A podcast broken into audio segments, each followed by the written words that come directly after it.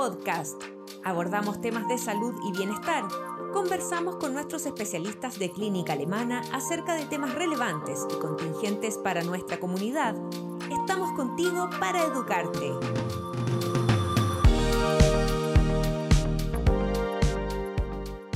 Bienvenidos a un nuevo Alemana Podcast. En esta ocasión conversaremos con el doctor Joaquín Errázuriz, ginecólogo de Clínica Alemana y además especialista en medicina reproductiva, con quien hablaremos sobre el síndrome de ovario poliquístico y si este afecta efectivamente la fertilidad. Bienvenido doctor, muchas gracias por estar hoy con nosotros. Muchas gracias a ti María José, la verdad que estoy muy contento por esta invitación, eh, dado que esta es una patología probablemente muy frecuente, eh, una de las patologías que más se consulta hoy en día en ginecología y en medicina reproductiva. Así que probablemente es un tema que requiere mucha educación y con comprensión hacia estas mujeres que padecen esta patología. Entonces, un poco para entender lo que es el síndrome ovario poliquístico, básicamente es un desorden hormonal que es muy prevalente, afecta más o menos un un 15% de las mujeres en el mundo. Lamentablemente en Chile no tenemos cifras al respecto, pero claramente afecta mucho. Y en términos sencillos y como manera de que se entienda, eh, es un trastorno endocrino que se produce cuando los ovarios secretan más andrógeno normal. Los andrógenos son hormonas masculinas que también se encuentran en las mujeres. Y en este caso, su producción excesiva es la que produce los síntomas. ¿Cuáles son los más frecuentes? Si el andrógeno está elevado, produce hirsutismo. El hirsutismo es un crecimiento excesivo del vello en un patrón similar a lo que tiene el hombre. Otras veces produce síntomas cutáneos hiperandrogénicos, por ejemplo la acné. Y probablemente la por la consulta más frecuente son por la alteración de los ciclos eh, menstruales que tienden a ser irregulares. Muchas veces cuando tú haces las ecografías te encuentras con este famoso ovario poliquístico o mal llamado poliquístico porque en realidad son folículos centrales que están en gran número dentro de ese ovario. ¿ya? Ahora, con respecto al diagnóstico, primero su presencia de sospecharse en cualquier adolescente o en una mujer que está en edad reproductiva. Pero es importante que su diagnóstico es más bien de exclusión, esto quiere decir que primero hay que diagnosticar otras patologías más frecuentes y si no se encuentra algo de eso, bueno, definitivamente puede ser un síndrome poliquístico. Ejemplo, una mujer joven que parte su primera menstruación, es normal que su cerebro, el eje hipotálamo hipoficiario, que es lo que llamamos el computador del ovario, esté inmaduro. Entonces va a tener reglas irregulares, puede tener más vello, puede tener más acné y muchas veces eso es parte de su edad y de la etapa en que está pasando y no necesariamente un síndrome de ovario poliquístico. Entonces, cuando uno lo sospecha, tiene que tener por lo menos una certeza no solo en el punto de vista clínico, especialmente en esa edad, sino también debe acompañarse algunos exámenes de sangre y muchas veces esta ecografía. Y hay que tener ojo, porque antiguamente se hacía esta ecografía que era más bien abdominal, porque obviamente esas mujeres no parten con actividad sexual en las primeras menstruaciones. Entonces se decía, ok, hago ecografía abdominal, tiene síndrome poliquístico. Pero posteriormente en su etapa adulta, de edad reproductiva, se puede hacer una ecografía transvaginal y descubre que muchas veces no tiene el síndrome de ovario poliquístico. Entonces, basando un poco como en la evidencia de, los tiempos, se habla que el 70% eh, de las mujeres que tienen síndrome de ovario poliquístico tenían un diagnóstico tardío o equivocado debido a la falta de conciencia sobre la condición y falta de un protocolo de diagnóstico estandarizado. Doctor, ¿y cuáles son los síntomas más comunes? Porque recién eh, usted tocaba el tema de la adolescencia, por ejemplo, de, ciertos síntomas. Eh, estos síntomas más comunes, eh, ¿cómo pueden afectar también a la vida de la mujer? ¿Y en qué minuto, si es que es una mujer adulta, acudir al doctor para descartar un posible síndrome de ovario poliquístico? Una pregunta muy buena. La verdad que eh, si queremos hablar de los síntomas más comunes, debemos dividirlo en tres partes. O sea, la parte hormonal, que es un poco lo que expliqué. Si en el fondo tenemos la hormona masculina más elevada de lo normal, esa paciente va a tener más vello en lugares donde no generalmente no están en una mujer. Puede tener más acné y muchas veces se acompañan de otras patologías concomitantes, insulino resistencia, diabetes, sobrepeso, obesidad. Eso es lo primero. Lo segundo es que consultan mucho por estos ciclos irregulares. Y aquí me tengo porque son pacientes que tienden a tener ciclos, en vez de lo más frecuente, 28 días, tienen ciclos de 40, 50, 60 días o simplemente no tienen menstruaciones. Y eso muchas veces les preocupa y les produce gran ansiedad. Y lo tercero, y el síntoma cardinal en el fondo que es lo que más vemos nosotros desde el punto de vista reproductivo, son mujeres que comienzan con su etapa de deseo de embarazo y no lo logran principalmente porque no están con menstruaciones o les cuesta mucho definir cuándo es el momento ovulatorio. ¿ya? ¿Cómo hacemos esto? Principalmente en una mujer normal, si tiene un ciclo de 28 días, va a tener a lo mejor 12 ovulaciones en un año. En una mujer con síndrome poliquístico, como va a tener ciclos largos, a lo mejor va a tener 6, 7 ovulaciones. Por lo tanto, ya nos disminuye la probabilidad de lograr ese embarazo, uno. Y dos, si yo le dejo un test de ovulación, claramente se le va a hacer súper difícil achuntarle, porque no va a ser el día 14 de la ovulación, a lo mejor va a ser el día 20, el 25, el 30, entonces va a estar gastando tiritas y tiritas de test de ovulación y no va a lograr, en el fondo, llegar al momento exacto donde tiene que mejorar o aumentar la actividad sexual. Por lo tanto, esos son los tres síntomas cardinales. Ahora, ¿cómo puede afectar la vida de una mujer? Por supuesto que tiene un impacto negativo en la calidad eh, absolutamente, porque provoca mucha ansiedad el no llegar a las menstruaciones y a su vez baja autoestima. Muchas de ellas tienen este pelo en lugares inadecuados o pueden tener sobrepeso y obesidad. ¿Ya? Entonces eso asociado a enfermedades cardiovasculares, enfermedades eh, hepáticas y, de la diabetes, por supuesto que afecta mucho su calidad de vida. Entonces como mensaje, es importante destacar que a pesar de ser una condición muy común, muchas mujeres tienen el síndrome poliquístico y no lo saben. Eh, y por eso es que es sumamente importante que estén informadas sobre los síntomas y busquen un diagnóstico idealmente precoz. Temprano, claro. Exactamente. Doctor, ¿cuáles son los mitos y verdades sobre este síndrome y también cómo pueden influir en la percepción de la población en general? Hoy en día yo creo que existen muchos mitos, probablemente a medida que ha avanzado la medicina y la educación han ido disminuyendo, pero si me das son como las preguntas más frecuentes que me hacen hoy día la consulta, yo diría que son las, cuatro clásicas. Una es el síndrome poliquístico. ¿Está siempre la paciente obesa o con sobrepeso? La respuesta es no. Cada vez veo más mujeres con muy buena calidad de vida, con mucho deporte, flacas, y que uno va a hacer el diagnóstico por su clínica y después hace ecografía y efectivamente confirma que tiene un síndrome poliquístico. O sea, a pesar de que es un síntoma, no es excluyente. Exactamente. De hecho, muchas veces, y hay que tener ojo con esto, porque antiguamente se usaban tres criterios. Pacientes que tenían reglas irregulares, pacientes que tenían mucho vello acné y pacientes que tenían estos famosos eh, ovarios poliquísticos. Pero hoy en día se ha visto que existen diferentes fenotipos de la mujer con síndrome poliquístico. No necesariamente una mujer que tiene eh, reglas irregulares, pero que no tiene vello, no tiene acné y no tiene eh, ovario poliquístico, tiene, o sea, me refiero a nivel ecográfico, tiene ovario poliquístico. O al contrario, mujeres que pueden tener reglas irregulares, pero no tienen lleno de folículo o síndrome ovario poliquístico en su ovario y tienen, eh, y, tienen el diagnóstico igual. Entonces hay que tener cuidado con la clasificación de ese grupo de mujeres. ¿ya? Ahora, otra de las preguntas más frecuentes que hacen en la consulta es las pacientes que tienen síndrome poliquístico y me preguntan, doctor, hace mucho tiempo yo tomo anticonceptivos y ese médico me dijo, yo con este anticonceptivo se va a tratar mi ovario poliquístico, lo cual no es cierto. El ovario poliquístico tiene como tratamiento el anticonceptivo porque permite disminuir los síntomas. Va a hacer que la paciente a lo mejor tenga menos vello, que pueda tener menos acné y muchas veces que sus reglas van a ser regulares, porque en el fondo yo le estoy dando hormonas exógenas para que esa paciente pueda funcionar. El punto es que cuando yo le suspendo el anticonceptivo, lo más probable es que vuelva todo de nuevo a su clínica habitual. Entonces el, ovario, el anticonceptivo es un tratamiento, pero no va a hacer que desaparezca el ovario poliquístico. O sea, no se, no se sana, por decirlo así. Exactamente, esa es la palabra exacta. No se uno siempre, una vez diagnosticado, siempre te va a acompañar este síndrome. Exactamente, es una enfermedad crónica que está siempre, que tiene un contexto hereditario y algunas causas que no sabemos, pero que va a estar durante toda la vida de la mujer. Lo que pasa es que a medida que avanza la de la mujer, la cantidad de folículos también va a ir disminuyendo pero va a estar siempre y muchas veces esa clínica se va a mantener durante toda su vida y va a requerir muchas veces el tratamiento. Y otra de las preguntas eh, también que es importante destacar, que también me la hacen, es que si el síndrome ovario poliquístico tiene mayor riesgo de producir cáncer de ovario. Y hasta el día de hoy no existe evidencia alguna que demuestre que puede producir un cáncer de ovario. Sí está claro que tiene relación con otros cánceres, por ejemplo el cáncer de endometrio, el endometrio es la capa que ocurre dentro del útero y que se escama todos los meses para menstruar, pero cuando se mantiene gruesa constantemente, producto que la mujer no está menstruando, aumenta el riesgo de producir cáncer de endometrio. Pero de por sí el cáncer de ovario no tiene relación hasta el día de hoy con el síndrome de ovario poliquístico. Doctor, ¿y qué tratamientos están disponibles para este síndrome y cuál es el más efectivo o el que más se usa también?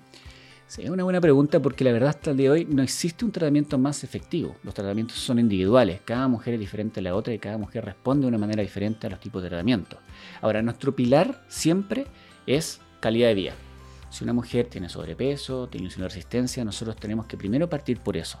Comienza a hacer deporte, que la paciente requiera una dieta sana, muchas veces la enviamos con nutricionista, a veces requiere de medicamentos hipoglicemiantes que bajen el azúcar y se cree que hasta el 15% de esas pacientes que bajan notablemente peso puede mejorar incluso su ovulación y vuelve a ciclos normales. Por lo tanto, ese es nuestro pilar fundamental. Ahora, el tratamiento lo dividimos en dos, pacientes que quieren hijos y pacientes que no quieren embarazarse. Las pacientes que no desean embarazo es simple, usamos anticonceptivo.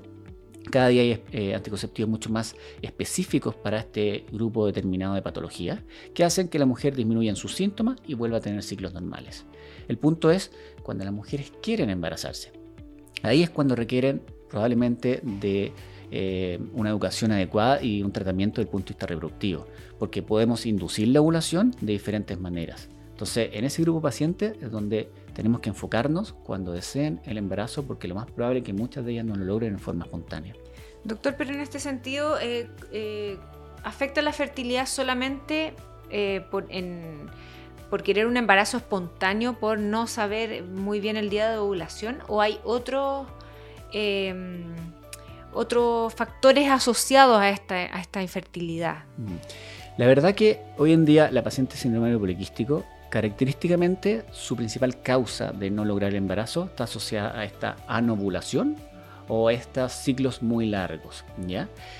Hay estudios que hablan de que puede haber algún tipo de alteración de la calidad ovocitaria, pero eso no está demostrado. Entonces hoy en día el foco principal es el tema de los ciclos. Es más, en general en este grupo de pacientes, cuando esta es la principal causa del por qué no se logran embarazar, si uno parte la inducción de la ovulación y logra que la mujer ovule normalmente, se espera que en seis ciclos, más o menos el 80% de las mujeres logren embarazarse cuando son relativamente jóvenes. Entonces, si enfocamos en eso y no hay otra causa, lo más probable es que su objetivo de concebir se, logre.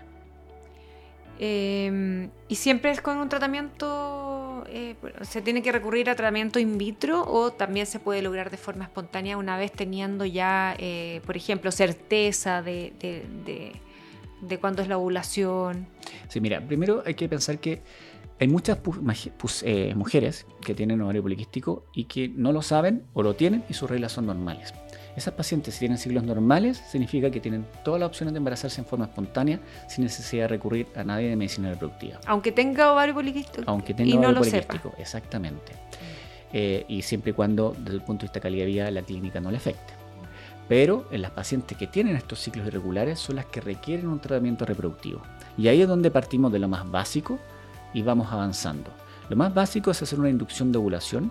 Hay unos medicamentos orales que se dan por algunos días y que permiten en cierta forma hacer que el cerebro empiece a producir más hormona de la que necesita para recaptar los folículos que están en el ovario y comenzar a ovular en forma espontánea. Sin embargo, hay un porcentaje de mujeres que no responde a ese medicamento y que, y que necesitamos escalar a otra línea. Y la otra línea son las hormonas inyectables, las que la paciente no está teniendo nosotros la ponemos vía directa, subcutánea, para hacer que el ovario responda. Pero a pesar de eso, ocurren dos cosas. A veces cuesta encontrar la dosis y la paciente no responde a pesar de que estamos subiendo mucho la dosis de, los medicamentos. O al contrario, damos una dosis y se pasa y en vez de tener un folículo, que es lo que buscamos, tiene cuatro o cinco, tenemos que cancelar el ciclo. Entonces, cuando ocurre eso o cuando costo efectivo, la paciente está gastando muchas hormonas en esto, o definitivamente no logramos un embarazo, un embarazo en un periodo de tiempo razonable, bueno, escalamos a lo último que tenemos del punto de vista reproductivo, que es la fertilización in vitro. ¿Por qué? Porque la fertilización in vitro con altas dosis nos permite sacar todos los ovocitos o los folículos con sus ovocitos dentro y eso nos permite en el fondo eh, tener una reserva para que la mujer logre el embarazo y a su vez el día de mañana si requiere otro embarazo también podemos utilizarla. ¿Y el, la fertilización in vitro es el, es el único tratamiento para este tipo de pacientes o hay otro tipo de tratamientos? O sea, los tratamientos primero son los de baja complejidad, que hablamos esto de la inducción, y después a través de los inyectables. Y después si tenemos que avanzar algo más porque no responde no lo estamos logrando, tenemos la opción de la fertilización in vitro y también tenemos un método que se llama drilling ovárico, que básicamente entrar a una cirugía laparoscópica en la cual el médico va y hace pequeñas punciones en el ovario. Y eso se describe que va a liberar esta famosa hormona que es el andrógeno y al disminuir la carga androgénica, esa paciente podría volver a estimular eh, y tener menstruaciones normales. Sin embargo, no se hace habitualmente porque es una cirugía más bien invasiva. Estamos hablando de que tienen que entrar en pabellón, anestesia general, la paroscopía. Entonces muchas veces, en términos de costo-efectividad, preferimos ir directamente a un in vitro que intentar hacerle un drilling. Pero eso ya depende mucho de la discusión entre el médico y la paciente. Perfecto. Doctor, em, antes había tocado usted este tema de, la salud en general, cómo le afecta el síndrome ovario poliquístico y que en realidad una buena calidad, un buen estilo de vida eh, podía beneficiar mucho en regularizar eh, las menstruaciones. ¿Qué pasa con el tema cardiovascular y la diabetes? ¿Esto em, es más preponderante en pacientes con este síndrome? Sí, eso es interesante porque hoy en día con nuestra calidad de vida, probablemente eh, con la comida, con el sedentarismo, estamos aumentando eh, los pacientes de la obesidad, el sobrepeso y muchas veces también insulino resistencia y diabetes. Y va muy de la mano con, con el síndrome ovario poliquístico. El ovario poliquístico tiene ciertos receptores que producen mayor resistencia y mayor probabilidad de tener esta insulino resistencia y muchas veces estas pacientes también van acompañando el sobrepeso o la obesidad. A veces van juntas, a veces van separadas, pero claramente nuestra calidad de vida de hoy está haciendo que tengamos más riesgo de tener sobrepeso, insulino-resistencia, acompañado de todo esto que conlleva a que tengamos riesgo de enfermedades cardiovasculares como el infarto, enfermedades como diabetes o enfermedades hepáticas. Pero sí, eh, lamentablemente por los tiempos que estamos hay mayor riesgo de tener enfermedades asociadas al síndrome poliquístico.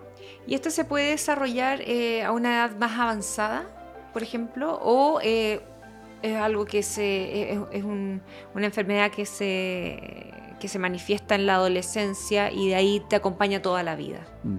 Mira, en, estricto rigor, eh, el síndrome poliquístico no existe ningún primero diagnóstico previo a la primera eh, menstruación porque está todo asociado muchas veces a la clínica. Eh, pero por supuesto, lo más probable es que esa paciente tenga un contexto genético. Muchas veces hay familias que tienen síndrome poliquístico y ya lo heredó de alguna parte, eh, y que claramente parten en sus primeras menstruaciones.